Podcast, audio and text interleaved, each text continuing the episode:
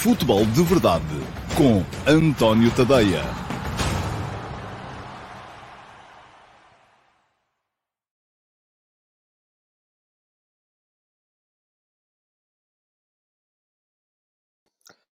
Ora, então, olá a todos e muito uh, bom dia e sejam bem-vindos então à edição número 734. Vamos só dar aqui o telemóvel porque ele pode ainda assim retirar alguma qualidade à transmissão, porque continuamos aqui com o Wi-Fi, isto todos os dias são dias de trabalho, não tem havido tempo para uh, ir tratar de comprar o cabo que falta para voltarmos a fazer a ligação por cabo neste futebol de verdade. Ora, muito bem. Hoje é a edição número 734 do Futebol de Verdade. Um, é a edição de segunda-feira, dia 30 de janeiro de 2023, e é a edição em que vamos aqui todos olhar um bocadinho para aquilo que foi a final da Taça da Liga, em que o Flóculo Porto ganhou ao Sporting 2 a 0 primeira taça da Liga no palmarés do Futebol Clube do Porto. Além disso, quarto troféu nacional consecutivo ganho pelo Clube do Porto do Sérgio Conceição. Uh, já é uma supremacia um bocadinho consolidada por parte dos Dragões no futebol nacional. Veremos até que ponto é que o Benfica e o Sporting Clube Braga conseguem uh, ou não uh, contrariar esta supremacia que o Futebol do Porto tem marcado no futebol português nos últimos tempos. Uh, o Sporting já é mais improvável que consiga, pelo menos, ser campeão, embora eu acho que não está completamente fora de hipótese o Sporting poder ainda conseguir chegar a um segundo lugar. Enfim, acho que isso é, dependerá muito daquilo que forem as próximas duas semanas com esses jogos Sporting, Sporting Clube Braga e Sporting Futebol do Porto, em Alvalade. Ora, muito bem. Estamos então, uh, vamos arrancar com a emissão de hoje. Estava aqui a olhar para os, uh, para os uh, comentários do dia. O Diogo Garcia está-se aqui a fazer às bifanas, que dá o cabo e até faz a instalação. Oh, oh, Diogo, a instalação não custa nada. É só ligar ao router que está ali e ligar ao computador que está aqui. a cena toda é eu montar-me nas perninhas e ir uh, até uma loja comprar um cabo que permita fazer precisamente essa ligação. E as bifanas, enfim. Eu acho que ainda estou, não sei se já pus a receita das bifanas no meu servidor de Discord, se não. Creio que sim, se não pus, vou pôr. A sério. Palavra de honra que vou pôr.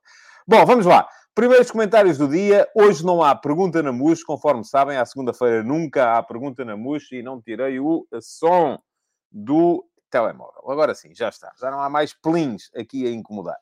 Um, estava a dizer, não há pergunta na murcha, à segunda-feira nunca há, porque geralmente até há muito mais futebol do que vamos ter para analisar hoje. Hoje, hoje vou aqui falar-vos apenas mais de, detalhadamente desse Sporting Foco do Porto da final da Taça da Liga, mas ainda assim vou olhar aqui para os primeiros comentários que apareceram uh, na edição de hoje do Futebol de Verdade. O, a pole position de hoje foi para o Viriato da Beira. Olá, Viriato, bom dia. E pergunta-me o Viriato, não acha que Amorim se torna um pouco inflexível com a questão dos três centrais? Ó, oh, Viriato, é um mau dia para fazer esta pergunta. Eu já lhe vou explicar porquê.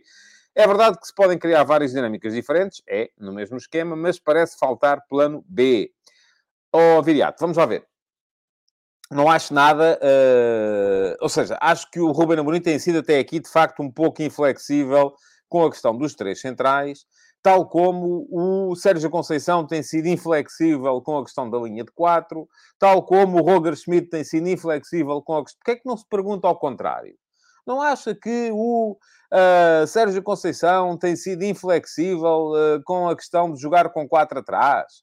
Uh, não, quer dizer, eu acho que isso são questões que são básicas do jogar de uma equipa Uh, e aqui eu gosto de acreditar no binómio treino-jogo, que é o seguinte. Vamos supor que as equipas... Supor, não, é verdade. Que as equipas têm um determinado número de horas de treino uh, disponíveis. Não se pode fazer overtraining ao jogador. Não, não podem estar 14 horas por dia no campo de treinos a trabalhar. Não, aquilo tem que ser doseado. Uh, esse número de horas de treino uh, podem ser dedicados uh, ou a, a, a, aperfeiçoar ao máximo uma determinada forma de jogar, ou, a, ou divididas por uh, plano A, plano B, plano C, plano D. Pronto, é como quisermos. Nenhuma das duas maneiras é perfeita. Porquê? Porque uma equipa que aperfeiçoa muito bem uma determinada forma de jogar pode depois uh, sentir-se limitada se quiser jogar de outras maneiras, mas uma equipa que dedica o número de horas limitado de treino que tem a trabalhar várias formas de jogar, depois pode não ser não, não conseguir aperfeiçoar devidamente nenhuma delas. E aqui, portanto, é, é sempre uma questão de gosto. Como é que nós gostamos mais? O Viriato gosta mais de ter a equipa hoje a jogar em 3-4-3, amanhã em 4-4-2, depois da manhã em 4-2-3-1, depois... pronto, ok. O Ruben Amorim gosta mais de ter a equipa a jogar sempre em 3-4-3. Quer saber o que é que eu acho? Acho que o ideal é aperfeiçoar ao máximo uma forma de jogar. Quando essa forma de jogar estiver de tal maneira perfeita que já possa ser apenas mantida, pode começar a pensar-se em aperfeiçoar um plano B. Repara uma coisa: o Benfica do Roger Schmidt jogou sempre igual. Mas como é com 4 atrás, nós achamos que é normal. Uh, não se vê ninguém naquele jogo em que o Benfica não ganhou, em Braga, por exemplo, dizer, pá, o Schmidt devia ter entrado com três centrais para conseguir, ou devia ter entrado em 4-4-2 clássico. Não, porquê? Porque o 4 atrás é uma coisa que nós, todos nós consideramos mais normal. A ideia de jogar com três atrás, a chave está precisamente aqui na pergunta que o Viriato faz que é podem criar-se várias dinâmicas diferentes. E é verdade, e é isso que o Sporting tem feito.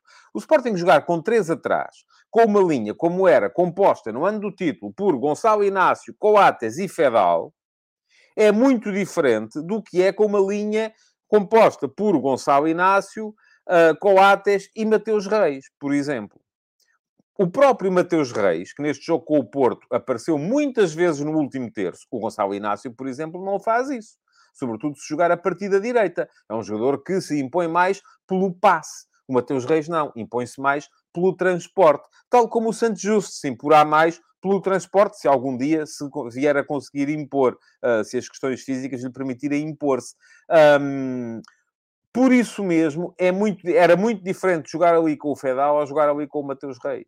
É muito diferente, ainda assim, jogar com Gonçalo Inácio de um lado e Mateus Reis do outro, do que será, e eu creio que o Sporting só fez isso uma vez neste campeonato, entrar de início com Santos Justo e Mateus Reis, que foi no Estoril. Uh, porquê? Porque permite que os centrais apareçam em posse muito mais na frente.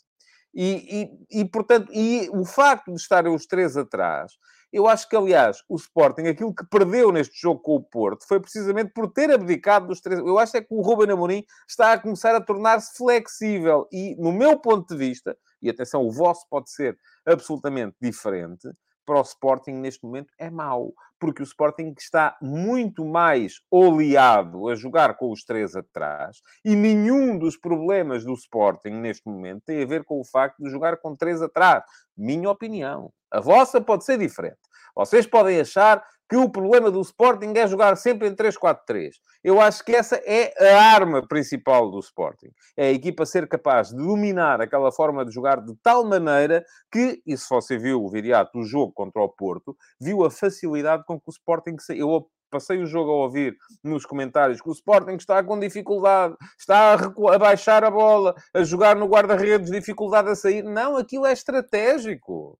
Aquilo é estratégico e é a forma de alargar o espaço e de conseguir sair como o Sporting saiu, sempre com qualidade, enquanto o Porto não alterou a sua forma de jogar, que foi ao intervalo. E eu já vou falar disso mais daqui a bocadinho, quando fizermos aqui a desmontagem um bocadinho mais detalhada uh, do jogo do Sporting Porto da final da Taça da Liga, mas uh, quem é subscritor premium do meu Substack já pôde ler, porque já fiz a crónica analítica do jogo, saiu ontem, e fica aqui, precisamente, o... E agora tenho que ir buscar uma caneta, que não tenho aqui comigo. Desculpem lá, hoje nem caneta trouxe. Bom, isto está...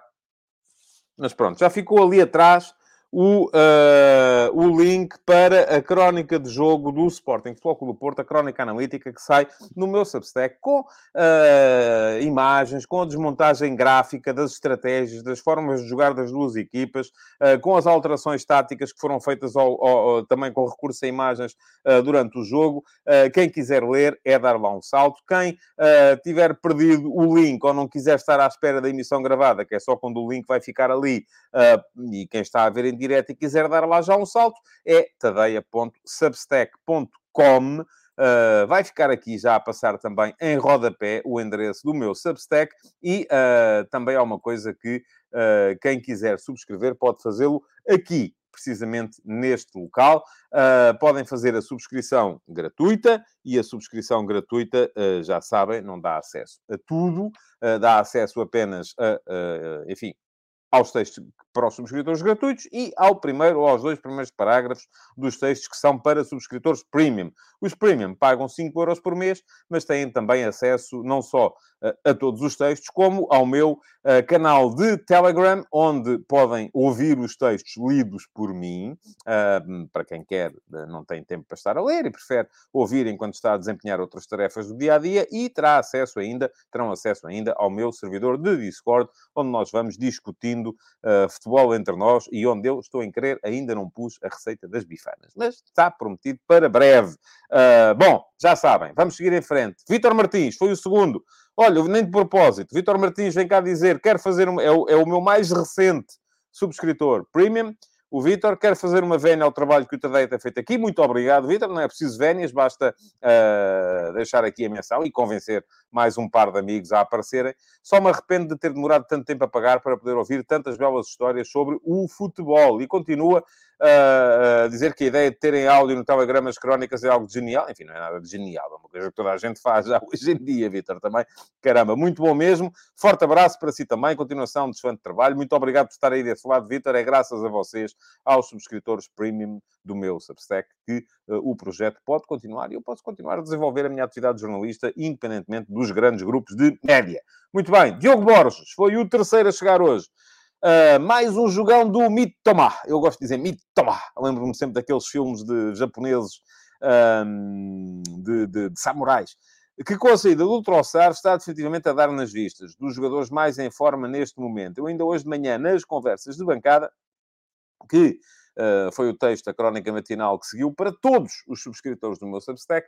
Eu arranquei com o Pizzi, com a iminente chegada do Pizzi ao Sporting Clube Braga, mas depois dediquei lá uh, um uh, parágrafo, um mini texto à minha relação de admiração com Kaoru Mitoma, o jogador que comecei a ver no Kawasaki Frontal, é quando lá jogava o Leandro Damião, ainda joga o Leandro Damião, mas o Mito Tomaé, que já, entretanto, saiu para o Brighton, passou pelo União São Giloase por empréstimo, custou só 3 milhões de euros ao Brighton, e estava-se mesmo a ver que aquilo ia dar, uh, um, é um extremo esquerdo uh, que joga de pé direito, como há poucos no futebol mundial, descarado, vai para cima, impõe-se no um para um, tem golo, como ainda agora mostrou neste fim de semana, na forma como o Brighton eliminou o Liverpool da uh, FA Cup. Uh, 2 a 1 e o segundo golo do Mitoma é uma obra de arte que merece a pena ser visto e revisto. Uh, Rafael Moreira, bom dia. Que lhe parece, a, olha, nem, nem, de propósito estamos a falar de japoneses, que lhe parece a contratação pela Oliveirense do Kazuyoshi Miura? o mais velho jogador de futebol profissional em atividade. Será que vem para jogar ou é só uma jogada mediática? Rafael, não lhe consigo dizer porque ainda não vi. Uh, mas vou ver, estou curioso. O que quer dizer que a jogada de marketing já está a funcionar. É claro que tenho curiosidade. Eu lembro-me do Miura uh, a jogar no futebol italiano. Antes disso, como sensação da seleção japonesa que chegou, se não me engano, e se eu estiver enganado, digam-me desde já que eu calmo acerca do assunto uh, para jogar o Mundial de 98. Era, na altura, a grande vedeta emergente da equipa japonesa. Já lá vão 25 anos. Uh, sim, faz todo o sentido. Enfim, 25... Uh, não, já nem era vedeta emergente. Já era... Uh, se ele tem agora 55, em 98 teria, teria 30. Portanto, já não era sequer a vedeta emergente, mas era a vedeta da seleção japonesa. Uh, e uh, aquilo que uh, naturalmente tenho muita curiosidade de ver o que é que ele vem fazer para aí. Agora, se vem para jogar, vamos a ver. Eu creio que nem mesmo os responsáveis do Oliveirense poderão ter certezas a esse respeito. Não é fácil um jogador com 55 anos dar respostas, nem que seja ao nível da segunda Liga Portuguesa, porque a segunda Liga Portuguesa ainda assim tem um nível de exigência que é, de certa forma, superior àquilo que muita gente pode, pode pensar. João Costa, bom dia. As mexidas de mercado em Portugal resultam sempre de uma necessidade de tesouraria. É verdade.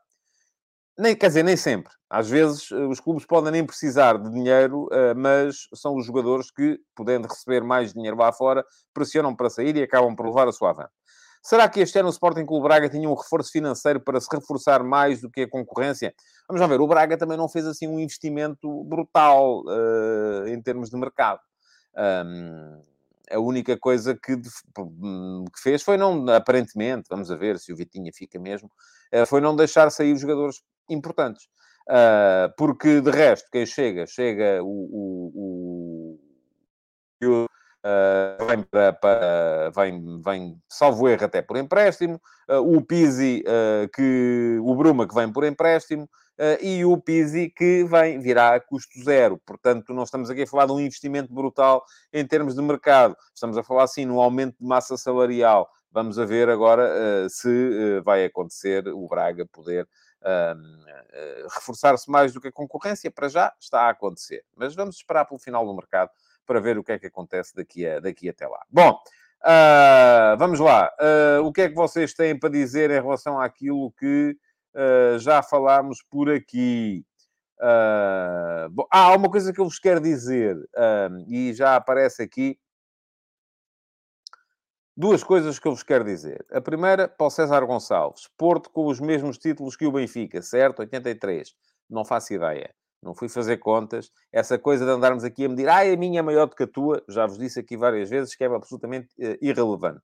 Não quero saber. Da mesma maneira que não quero saber quantos títulos tem o Clube A, o Clube B ou o Clube C. Essa foi sempre a minha abordagem relativamente à questão dos campeonatos de Portugal, que eu já disse e escrevi que considero como os vencedores do Campeonato de Portugal, pelo menos entre 22 e 34, como campeões nacionais porque era a única prova nacional que se disputava e, portanto, para mim foram campeões nacionais e, muito francamente, estou-me nas tintas se a Federação, a Liga ou, ou, ou, a Associação de Bombeiros Voluntários uh, está de acordo ou não está de acordo. É a minha opinião. Não há ninguém que possa aqui fazer lei a este respeito. Esta mesma questão, relativamente aos títulos do Porto e do Benfica, já li que o que está em causa é a Taça Latina. A Taça Latina estou-me nas tintas se a UEFA reconheceu ou não. Claro que o vencedor da Taça Latina não foi campeão da Europa, mas foi vencedor da Taça Latina. É um título. Segunda questão, estou-me nas tintas se a Federação reconhece ou não aquelas duas primeiras supertaças uh, como oficiais, ou como oficiosas, ou como jogos da carica, ou como é, estou-me absolutamente nas tintas, para mim contaram. Porquê? Porque foram jogadas. E a partir do momento em que são jogadas, é-me absolutamente indiferente. Se lá no papelinho que o senhor da Federação fez para, para o ofício, para dizer esta é uma prova experimental, ou escreveu esta é uma prova oficial, quero lá saber. Quem entrou em campo entrou para ganhar. Era o vencedor da taça contra o vencedor do campeonato. A taça latina era a taça latina. Quem entrou em campo entrou para ganhar. Tanto o Benfica no ano em que ganhou, como o Sporting e o Belenenses que também a jogaram nos anos em que uh, não ganharam. Portanto, isso para mim. Uh, agora depois, se eu tenho mais que tu, tu tens mais que eu, temos os dois quero lá saber, muito francamente. Isso é uma coisa que eu respeito, os adeptos gostam muito, até quando estão no café, ah, o meu clube tem mais que o teu, mas isso, meus amigos, não é disso que se faz a história. Porque isso amanhã já está diferente. Portanto, aquilo que nos tem que interessar é glorificar a história, glorificar os vencedores, e é isso que eu tenho feito, por exemplo, no projeto F80, no meu Substack, e ainda ontem, deixa-me lá dizer, já agora, nem de propósito, o César é Benfica, eu sei, porque também o César é um dos que faz o favor de ser subscritor premium do meu Substack, e portanto sabe o que é que eu penso sobre o tema, e recebeu o texto. Ainda ontem saiu mais um F80, que entretanto já passou a semanal. Quem é que saiu ontem? Rodolfo. O Rodolfo, aquele Rodolfo Reis, que eh, vê na televisão como adepto do Futebol Clube do Porto, foi capitão do Futebol Clube do Porto nos anos 70 e início dos anos 80, jogador importante na forma como o Porto uh, voltou, interrompeu o jejum de títulos que na altura não ganhavam nada e passaram a ganhar, com Pedroto, com Pinto da Costa, tem uma história muito, muito, muito, muito rica. O facto de ser, as, as pessoas depois valorizam muito mais o facto de ele ser agora comentador e as coisas que ele diz na televisão. E mais uma vez eu digo, eu quero lá saber ali o que eu estou a falar e, e, e há muito tempo não tinha um F80 tão viral em termos de redes sociais porque apareceu logo imensa gente a insultar o senhor, porque o senhor é isto e é aquilo e é aquilo outro, as coisas que ele diz nos programas de televisão e tal. Não é sobre isso o texto. O texto é sobre aquilo que o Rodolfo foi como futebolista, e como futebolista ele foi um jogador indiscutivelmente muito importante. E, portanto, quem quiser saber a história do Rodolfo, capitão do Flóculo do Porto, no final dos anos 70, após a saída do António Oliveira, um, na altura ainda partilhava a, a, a, abraçadeira com o António Oliveira, o António Oliveira só saiu, só foi em 80, portanto já não. E depois, início dos anos 80, o link fica aqui para quem quiser ir lá ler. Bom, esta era a primeira coisa que eu queria dizer-vos relativamente a este fim de semana. A segunda tem a ver com aquilo que diz aqui o Fernando Pereira. O que tem a dizer das declarações do presidente do Sporting relativamente às expulsões nos clássicos que colocam frente a frente as duas equipas? Fernando, hum, nestas coisas é sempre igual. Para quem ganha está tudo bem, para quem perde está tudo mal. Seja quem ganha, o Sporting, o Benfica ou o Porto. É sempre a mesma coisa. Eu, a minha apreciação à arbitragem foi feita, como é sempre, e é porque tem que ser, porque senão toda a gente me cai em cima, porque não a faço, no, na crónica analítica do jogo que está no meu Substack. É uma questão de ir lá ver. Uh, está lá, para quem quiser ler. Fiz a análise de todos os lances de arbitragem uh, daquele, daquele jogo, no final, no finalzinho, que é para aí que a arbitragem deve ser remetida. Houve erros, sim, houve acertos, houve. Agora, depois, a questão da, da, da, das expulsões nos clássicos, aquilo é, é uma questão factual.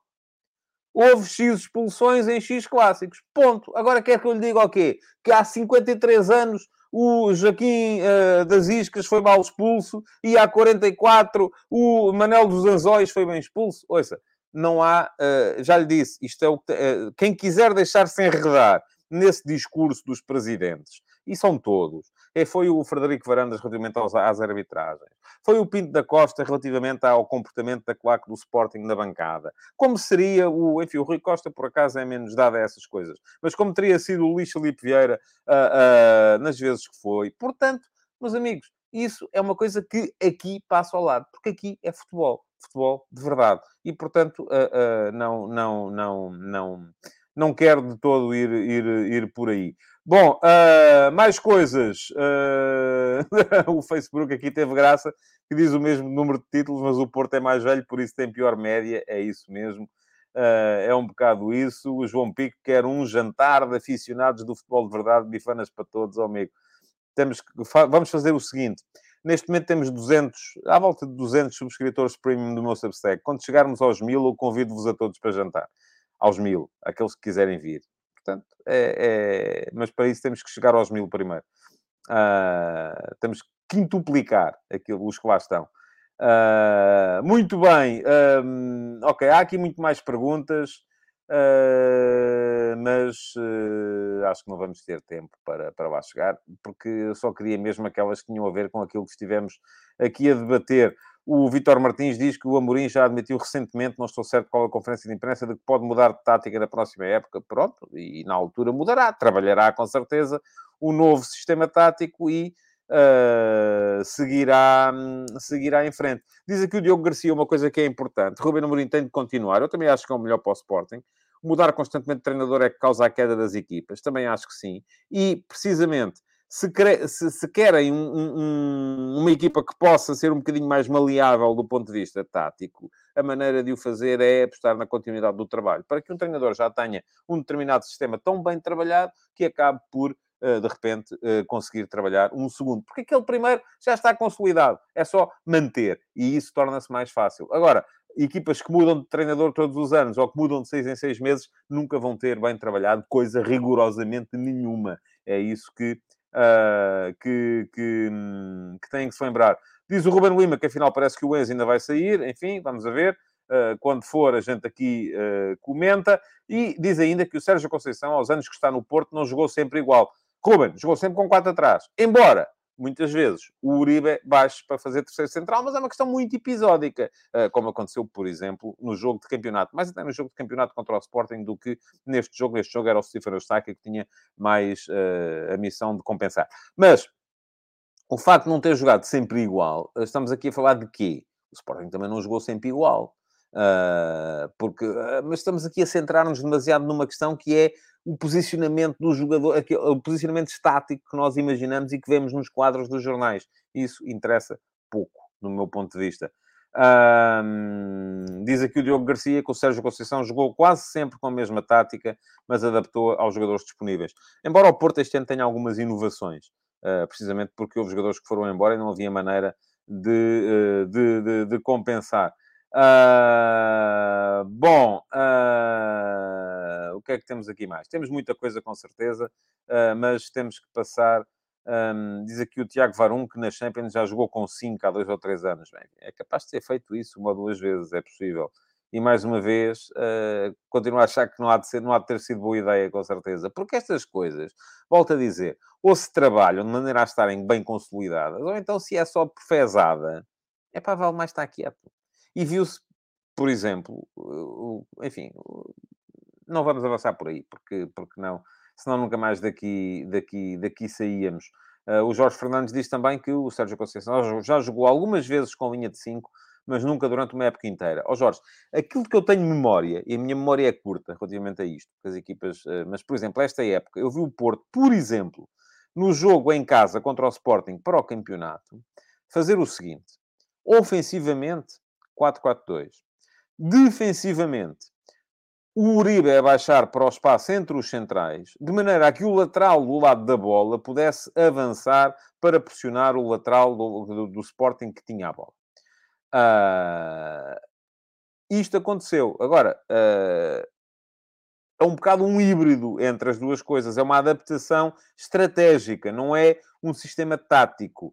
Uh, o Pedro Ferreira acrescenta que jogou com 5 em Londres contra o Chelsea, com o Sarre a central esquerdo. Agora tenho aqui mais alguma memória disso, sim, que foi, foi esse período com esse mega craque que dava pelo nome de Sarre. Um, o PA 93 pergunta se o Porto não jogou uma vez com três centrais contra o Sporting do Amorim e o Status Hype acrescenta que empatou com o City com três centrais. Um, Mateus Oliveira diz também que jogou com cinco defesas contra o City. Pronto, são questões, mas não correu particularmente. Ok, empataram o jogo em casa, não é? Fantástico. Uh, geralmente, uh, se podemos fazer uh, lembrar, lembrar essas coisas, e há aqui muita gente agora a lembrar se foi ali, foi ali, foi acolá, ok, pode ter acontecido episodicamente por uma questão estratégica, mas uma coisa é aquilo que acontece uma vez para inventar, um bocadinho para inventar até, inclusive, um, outra coisa é, uh, claramente, uh, serem capazes de o fazer de forma consolidada. E o Porto, ainda assim, tem tido algumas variações, mas quase todas em torno do mesmo esquema, que é o 4-4-2. Depois, às vezes, aquilo uh, varia um bocadinho, mas, mas o esquema de base acaba por ser quase sempre o mesmo. Ora, muito bem. vamos lá. Ataques rápidos para hoje, que já vamos quase com meia hora de programa, e por isso mesmo também. Eu nem preparei aqui nada para vos dizer nos ataques rápidos e, portanto, vai ser uma coisa mesmo muito rápida. Só para dizer que uh, parece que, afinal de contas, e vamos ter marcado até amanhã. Uh, como vamos ter marcado até amanhã, é esperar pelo final para perceber o que é que vai acontecer, mas parece que, apesar de tudo, ainda os clubes portugueses ainda vão ter aqui algumas baixas. Uh, vamos a ver como é que vai ficar a questão Enzo Fernandes, se o Enzo vai ou não vai. Parece que o Chelsea vem aí outra vez para um último forcing. Vamos ver como é que vai ficar a questão Pedro Porro, que aparentemente já será até despedido dos adeptos do Sporting, mas, de acordo com a imprensa de hoje, já não estava assim tão certo o, o, o negócio. para aqui, agora, para os clubes portugueses, volto a dizer, aqui a grande questão é, é muito simples. É uh, conseguir conciliar entre o serem inflexíveis que têm que ser, para não dar a ideia que, são, que estão disponíveis para tudo no, no mercado e para vender Uh, para vender barato uh, e ao mesmo tempo não permitir que estas coisas uh, fiquem para o último dia, porque se ficam para o último dia, meus amigos, depois não há maneira de substituir os jogadores, porque a seguir já não dá para, para, hum, para, para a coisa ser, ser um, ser. Estava aqui a ver uma coisa, não, para a coisa ser uh, compensada. Uh, portanto, uh, vamos ver o que é que o Alcides Correia, que está no Reino Unido, diz aqui. Diz-se que o negócio porro caiu. Uh, pois, é possível que sim. E o João Costa chama a atenção para uma questão que eu também falei hoje nas conversas de bancada, é que os milhões da Premier League e os tostões das outras ligas. É verdade. Uh, os 10 negócios mais caros desta, neste mercado de inverno foram todos, todos feitos na Premier League. A Premier League já gastou mais de 550 milhões de euros neste mercado de janeiro. A Liga Espanhola e a Liga Italiana nem aos 30 milhões chegaram. Portanto, estamos aqui a falar de, de multiplicar por 15, por 20, uh, aquilo que são os gastos das outras ligas. E depois andei toda a gente, ai, ai, ai, que vem aí a Superliga, não podemos permitir, temos que continuar aqui, ó, oh, assim, olhinhos tapadinhos, que é enquanto os ingleses nos estão a tramar a todos, porque não somos capazes, obviamente, de, de, de contrariar aquilo que é o enorme poderio uh, uh, financeiro dos clubes da Premier League. Muito bem. Uh, mais uh, ataques rápidos, para falar aqui muito rapidamente, é de vai de cabeça do, do futebol internacional. Já falei lá atrás da eliminação Uh, o Jorge Fernandes diz que a culpa é do Chelsea. Ó oh, Jorge, não é só do Chelsea, nem é culpa. Eles fazem, fazem o que é melhor para eles. Têm dinheiro, vendem aquilo a toda a gente, por todo o mundo. Já toda a gente está a ver aquilo. Aquilo é o que dá dinheiro, é o que é visto em todo o lado. Dá, gera mais receita, têm dinheiro, gastam. Mas não é só o Chelsea que está a gastar dinheiro. Está toda a gente a gastar muito dinheiro. Toda a... O último classificado da Premier League gasta mais do que os clubes mais ricos da Série A ou da, ou da, ou da, ou da, da, da da Liga Espanhola. Portanto, é por aí. Futebol internacional, de cor. Já falei aqui há bocadinho da eliminação do Liverpool na taça de Inglaterra, aquele golaço do Mitoma. Uh, mas ah, houve mais coisas. Uh, ontem, um grande Nápoles-Roma. A Juve perdeu em casa. O Milan apanhou 5 em casa do, do, do, do Sassuolo.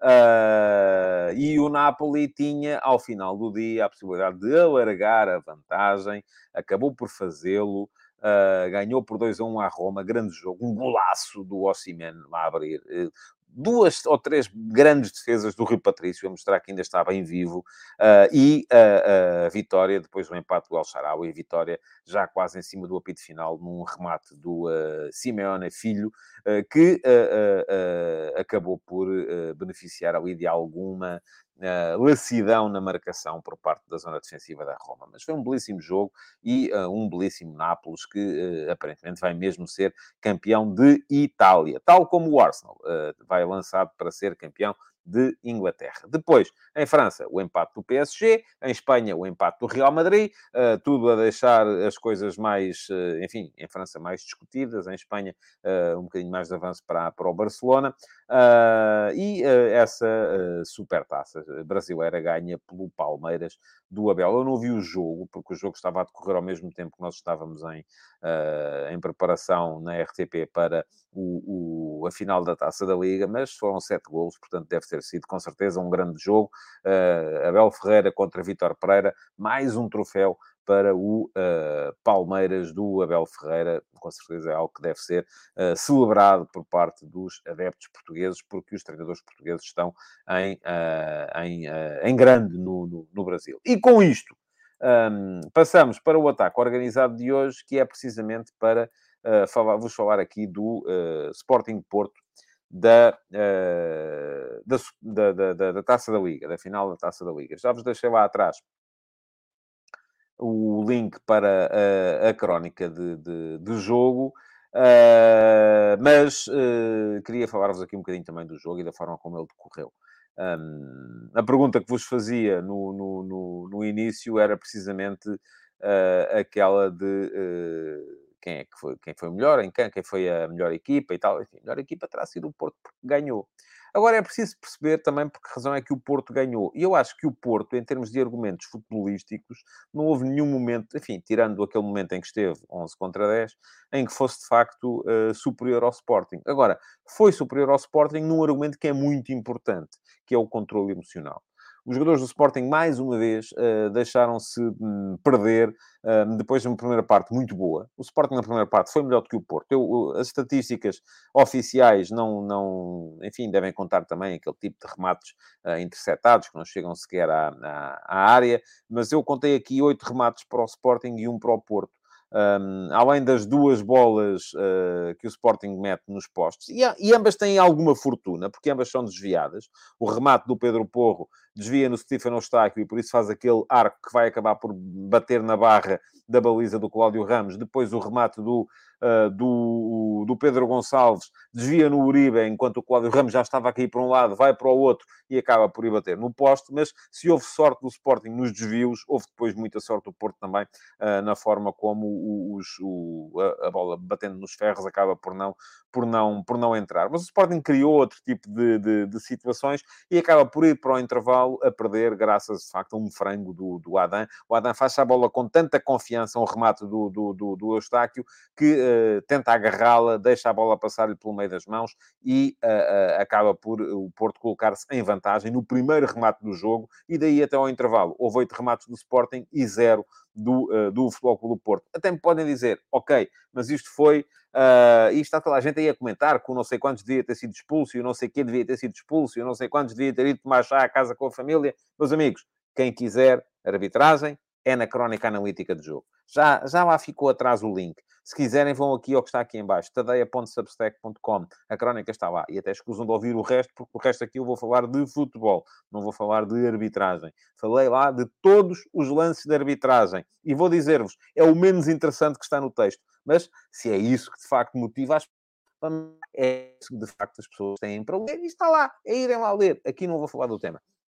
Agora, uh, em que é que o Sporting baseou aquilo que foi, de facto, a superioridade que mostrou na primeira parte? Vamos lá ver. Organização das duas equipas. O Sporting, como habitualmente, no seu 3-4-3. Saída curta, saída baixa. Um, e aquilo que muitas vezes vocês ouvem dizer, uh, que é Uh, uh, uh, o Sporting está com dificuldades na saída, está a sair com a colocar muito, a colocar-se muito em risco, meus amigos. Aquilo é estratégico, volto a dizer, é estratégico. O que é que o Sporting fez durante muito tempo? E é que o Sérgio Conceição no final veio dizer que não era isso que queria, mas a verdade é que foi isso que os jogadores fizeram. Um, se o jogo da Liga, uh, no Dragão, o Porto com uma atitude pressionante diferente, o Sporting com menos qualidade, porque estas coisas treinam-se, lá está, a saída a três, treina-se, a saída baixa, treina-se, e o Sporting estará hoje mais capacitado para a fazer do que estava em uh, uh, agosto ou setembro, já não sei quando é que foi o jogo. Uh, e, portanto, fala melhor. E se na altura aquilo que era a estratégia do Porto era ter o João Mário do, do lado direito, o Zaidu do lado esquerdo, não era o Wendel, era o Zaidu do lado esquerdo, a morderem sempre a saída de bola pelos laterais do Sporting. E como é que o Porto fazia isto? Quase sempre. Se o uh, Sporting saía pela esquerda, pelo Nuno Santos, imediatamente o João Mário ia morder em cima.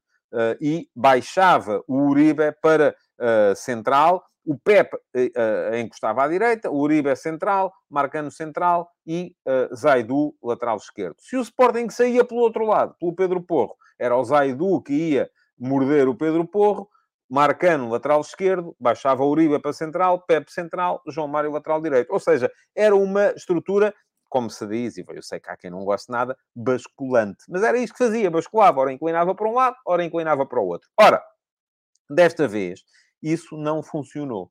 E não funcionou porquê?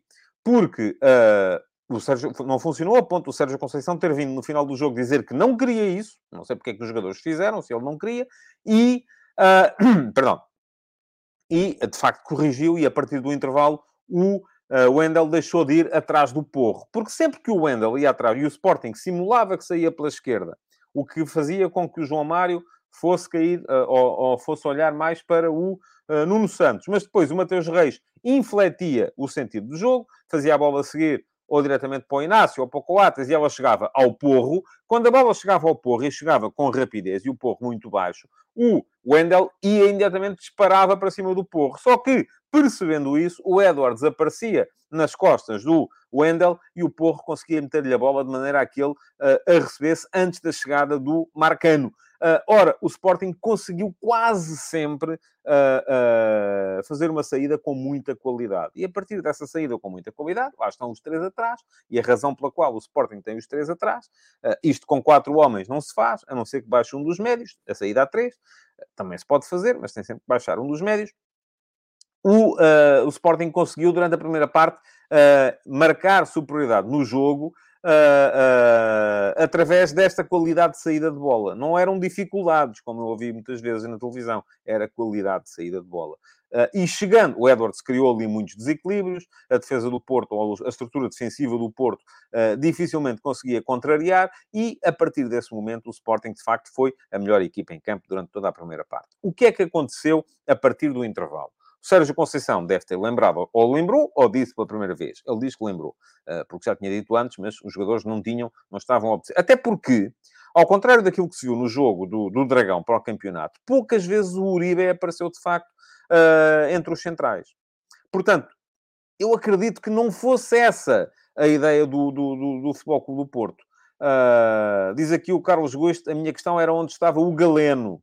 Uh, mas é factual que essa jogada entre Porro e Edwards foi a que mais abanou o Porto. Eu explico-lhe, Carlos, uh, tal como pode ver na crónica analítica do jogo, porque estão lá as imagens. O Galeno, o Taremi e o PP estavam a condicionar os três de trás do Sporting. Só que não o faziam com a mesma eficácia com que tinha sido, que tinha, que tinha sido utilizada no jogo de campeonato. Uh, isto é, a ideia do, do Sérgio Conceição, ou pelo menos aquilo que a equipa pôs em campo durante a primeira parte, era ter o PP, o Taremi e o Galeno a pressionar os três de trás da equipa do Sporting, para impedir que eles pudessem ligar diretamente com os dois médios que se colocavam imediatamente à frente. Uh, ora, o que é que uh, o Porto fez da primeira para a segunda parte? E pergunta-me aqui o Rafael Mota se eu não acho que o Porto consentiu esse domínio. Não, não acho nada. Acho que consentiu na segunda parte. E o que é que marca a diferença? A diferença fica marcada na segunda parte, a, a, a partir do momento em que o Sérgio Conceição faz duas coisas. Primeira coisa, diz ao Galeno, ao meu amigo, a partir de agora és tu que vais cair em cima do porro. Deixa lá estar o Inácio, a gente abdica de pressionar os três de trás, vamos lá só com dois a condicionar, e a segunda coisa que fez foi baixar as linhas. O Porto, a pressão do Porto, da primeira para a segunda parte, baixou uns 15 metros. Ora, isto significou o quê? Primeira questão, mais dificuldades para o Sporting criar o tal desequilíbrio que estava a ser criado durante, o, durante a primeira parte. Isto é, a partir do momento em que o Porro não estava solto, enquanto não chegava lá o Wendel, e o Galeno caía imediatamente em cima dele e o acompanhava até, inclusive, sempre que ele subia, não é? A partir desse momento, deixou de haver aquele instante em que o Porro tinha o Edwards livre. Porquê? Porque o Wendel estava sempre em cima. Em vez de haver aquele jogo de compensações, o Wendel passou a estar sempre em cima do Edwards. Portanto, a partir daí o Sporting perdeu essa capacidade para criar desequilíbrio. Segunda questão. O Porto baixou as linhas. Ora, baixando as linhas, o que é que o Porto consegue? E aí sim, houve de facto algum consentimento de domínio. Baixando as linhas, o Sporting passava a ter uma saída de bola muito mais facilitada, mas uh, menos espaço para jogar. Porquê? Porque o espaço para jogar dentro do bloco é marcado pela altura do bloco. Se o bloco do Porto, se a primeira linha de pressão está à saída da área do Sporting, o espaço para jogar é entre a saída da área e a colocação da linha defensiva. Se a primeira linha de pressão baixa para a saída do meio-campo, uh, o espaço para jogar também reduz. Passa a ser entre a saída do meio-campo e a linha defensiva. Porquê? Porque é evidente que se criam os desequilíbrios. Ora, menos espaço, menos desequilíbrios. E a partir desse momento, o Sporting, de facto, demorou a perceber que precisava de jogar de outra maneira. Que aquela lógica de sair curto e baixo pela direita não estava a funcionar. O que é que podia funcionar aí? Imediatamente era uh, conseguir a ligação interior. Passou a haver mais uh, espaço por dentro. Só que o Sporting nunca foi capaz de o encontrar. Porquê? Lá está. Porque o espaço estava reduzido. Uh, bom, a partir daí, o que é que aconteceu? Muito melhor domínio uh, das emoções uh, por parte do, do, do, do Futebol do Porto.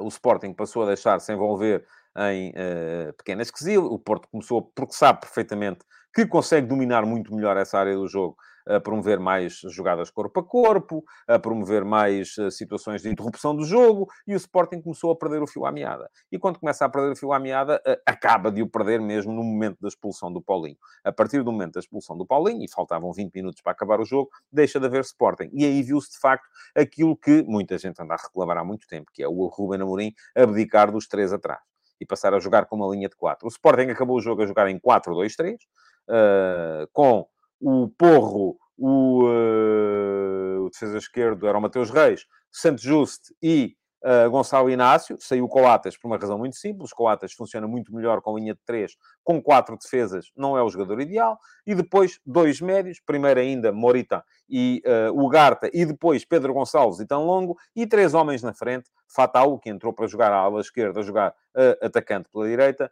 o uh, Pedro Gonçalves, que depois passou para o meio campo e acabou por ir para ali o Arthur Gomes, e o Trincão como, uh, como ponta de lança. Mas o Sporting nunca mais se encontrou. O Porto passou a dominar o jogo a seu belo prazer. Últimos 20 minutos foram do Porto, que acabou por chegar então ao uh, 2 a 0. Uh, um resultado que podemos até dizer, e eu digo, sem problemas nenhums, que não é de todo consentâneo com aquilo que as duas equipas mostraram no campo. A verdade é que o Sporting, que equilibrou o jogo no Dragão, apanhou 3-0, eh, foi superior em termos de argumentos futbolísticos na final da Taça da Liga e apanhou mais 2 a 0.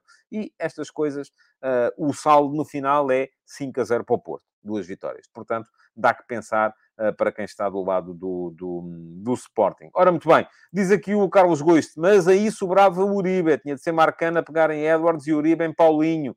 Uh, e jogava homem a homem, mas o Porto não joga homem a homem, uh, Carlos. A questão é essa. Houve ali uma aproximação ao homem a homem na segunda parte, quando o Galeno passou a acompanhar sempre as subidas do Pedro Porro. Mas um, o jogar homem a homem nem sempre é assim tão, nem sempre é assim tão bom como, como, como, como parece. Diz o Gonçalo Ministro que o Pedro Gonçalves teve o pior jogo da época. Eu não concordo. Um, e expliquei isso também na crónica analítica do jogo. Se for a ver Lance à barra do Pedro Porro. Quem é que criou o desequilíbrio? Pedro Gonçalves, com um passe uh, de um lado para o outro do campo. Um, aquela oportunidade que o Paulinho tem uh, e que acaba por ser o Cláudio Ramos a desviar depois dele sentar o Wendel. Quem é que criou o desequilíbrio? Pedro Gonçalves, com mais um passe de um lado para o outro do campo cabeceamento do Trincão já no, no, nos minutos finais. Quem é que criou o desequilíbrio? Pedro Gonçalves, com uma recuperação em que vai à linha de fundo cruzar. Eu acho é que as pessoas estão sempre à espera que o Pedro Gonçalves marque uh, golos de toda a maneira efetivo. Tomou uma decisão, houve um lance que ele podia ter estado de pé esquerdo e não estou, uh, mas uh, não estou nada de acordo que tenha tido o pior jogo da, da, da época. muito bem mais coisas, uh, arbitragem para aqui e para ali, amarelos e isto, expulsões e aquilo, uh, não sei o que mais. Uh, José Neto diz aqui apenas 19 mil no estádio no jogo entre dois ditos grandes. É, é de facto preocupante e acho que o frio de Leiria não, não justifica tudo. Eu, eu, eu continuo a ver jogos na Bundesliga, jogos em Inglaterra, onde eu acredito que esteja muito mais frio do que está em Portugal à noite neste momento, e no entanto as pessoas estão lá. Uh, não sei, têm mais roupa quente, têm camisolas térmicas, têm, e, e, acabam por ir. Os nossos é que não, é que não, uh, é que não vão. Uh, diz o Status Hype, não concordo com o Eustáquio para melhor em campo, para mim foi o Marcano. Marcano cobriu os erros do Pepe. eu enfim, gosto pouco de individualizar nessas coisas. Uh, acho que o PP foi o melhor jogador do Porto, uh, para mim. E acho que o Porro foi o melhor jogador do Sporting. Uh, mas gosto pouco dessa coisa de ter que escolher o melhor jogador em campo. não, não me parece que seja, que seja grande ideia. Alexandre Gonçalves, só entrei a meio, por isso talvez já possa ter falado disso. Como avalia o jogo do Cláudio Ramos? Não lhe pareceu pouco seguro? Não precisou de mais. a verdade é que não precisou de muito mais. Uh, muito bem. Uh, e diz o Carlos Guiço, o Sporting não tem centrais para jogar a 4, mas muito gostava de ver o Sporting 4-2-3-1, o lugar tem Morita, Edward Spot, Nuno Santos, Paulinho, pois talvez sim. Talvez sim, talvez sim, talvez sim, não sei. Mas uh, a questão é que a saída de bola e a qualidade da saída de bola tem sempre muito a ver uh, com os três atrás. E é muito isto que tem, que tem que tem feito a qualidade da equipa do Sporting. Muito bem, antes de acabarmos, queria deixar-vos aqui, já vos deixei o link para a crónica analítica do, do Sporting Porto, já vos deixei o link para subscreverem o meu Substack, já vos deixei o link para o F80 do uh, Rodolfo Reis. Uh, vou deixar-vos agora aqui, já cá está, o link uh, para quem quiser ler a atualização do segundo episódio dos Donos da Bola. saiu no sábado. E versa a Série A italiana, uh, onde também o domínio norte-americano é cada vez uh, maior. Uh, portanto, quem quiser saber como é que está o tecido societário das 20 equipas da Série A italiana, o link ficou lá atrás, está no meu Substack, está lá tudo explicadinho com quem é o dono de quem uh, e o que é que uh, está a acontecer um pouco por todo o lado. Além disso, ainda vos posso deixar e por acaso tinha ideia que já tinha deixado, mas se calhar não tinha. O link para as conversas de bancada de hoje de manhã, uh, que já, já saíram, fica aqui. Então, para quem quiser ler, e já vos disse que escrevi uh, primeiro sobre o uh, primeiro sobre o Pisi, depois sobre o uh, Mitoma e, por fim, sobre o, a questão do mercado e aquilo que é o domínio dos clubes ingleses no mercado internacional neste momento. Para já, Uh, o que é que vos tenho que pedir mais? Que deixem os vossos likes. Diz aqui o Alcides Correia, tem toda a razão. Likes, vamos a isso. O Pedro Fonseca já tinha dito, a malta parece que se esquece de deixar o like. Uh, pois têm que deixar. Uh, têm que deixar os likes, uh, têm que comentar a emissão gravada do Futebol de Verdade para o algoritmo uh, poder ser um bocadinho beneficiado também e o Futebol de Verdade poder aparecer a mais gente. Já agora aproveito para vos pedir para seguirem o meu canal e para ativarem as notificações para serem avisados sempre que eu entro em direto, seja com o Futebol de Verdade ou com outra coisa qualquer. Muito obrigado então por terem estado aí. Não se esqueçam de deixar perguntas, porque amanhã volta a haver Pergunta na MUS e a melhor pergunta da emissão de hoje e de sexta-feira passada vai ser selecionada como Pergunta na MUS e vai uh, ser uh, respondida no direto de amanhã. Muito obrigado então por terem estado aí. Amanhã estarei de volta para mais um Futebol de Verdade. Até lá. Futebol de Verdade, em direto de segunda a sexta-feira, às 12h30